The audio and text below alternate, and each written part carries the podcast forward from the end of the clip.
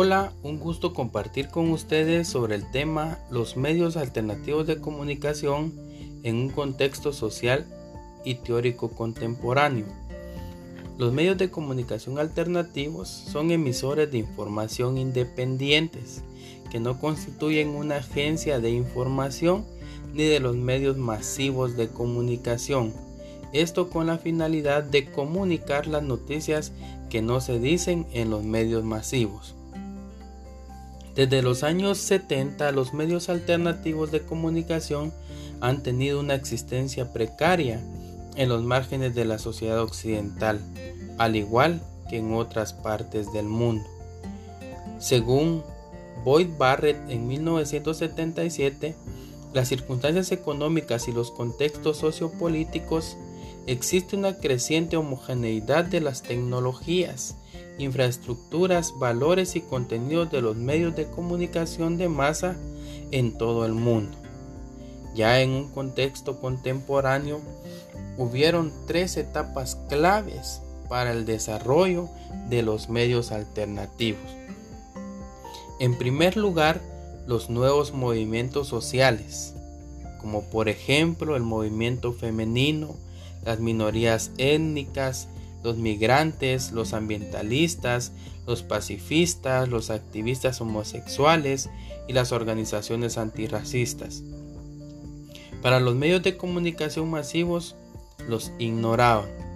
En segundo lugar, existen los viejos y constantes combates en favor de los derechos humanos, de los derechos lingüísticos, de los derechos sindicales, de las poblaciones rurales contra los centros urbanos de poder, o de los pobres contra los ricos y los poderosos.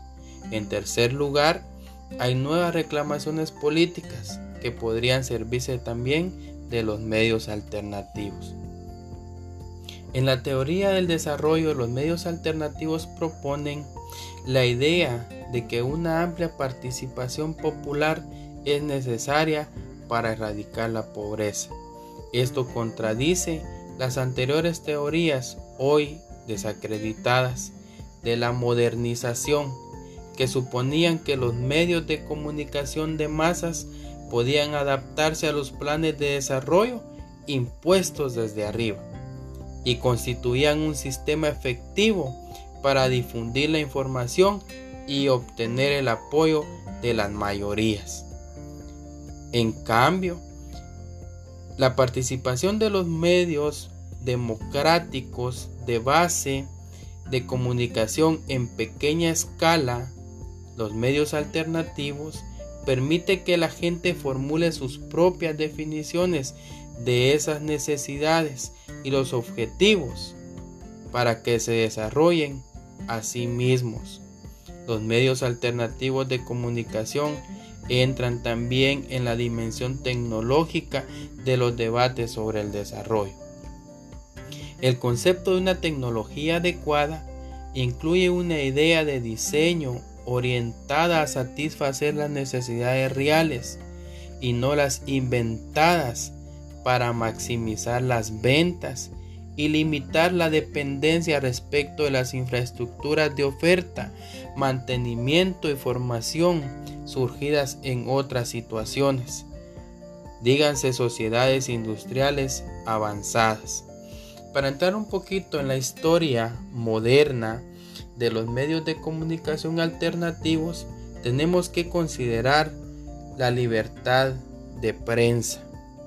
En Europa, los medios electrónicos de comunicación, primero fue la radio y después la televisión, estaban ya más estrechamente controlados, siguiendo el modelo del telégrafo.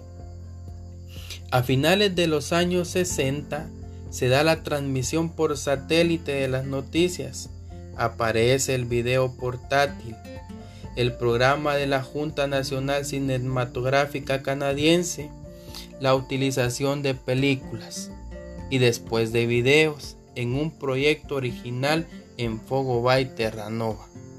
En los años 70 el video no era el único medio que utilizaban las comunidades para expresarse era simplemente el más reciente y atractivo.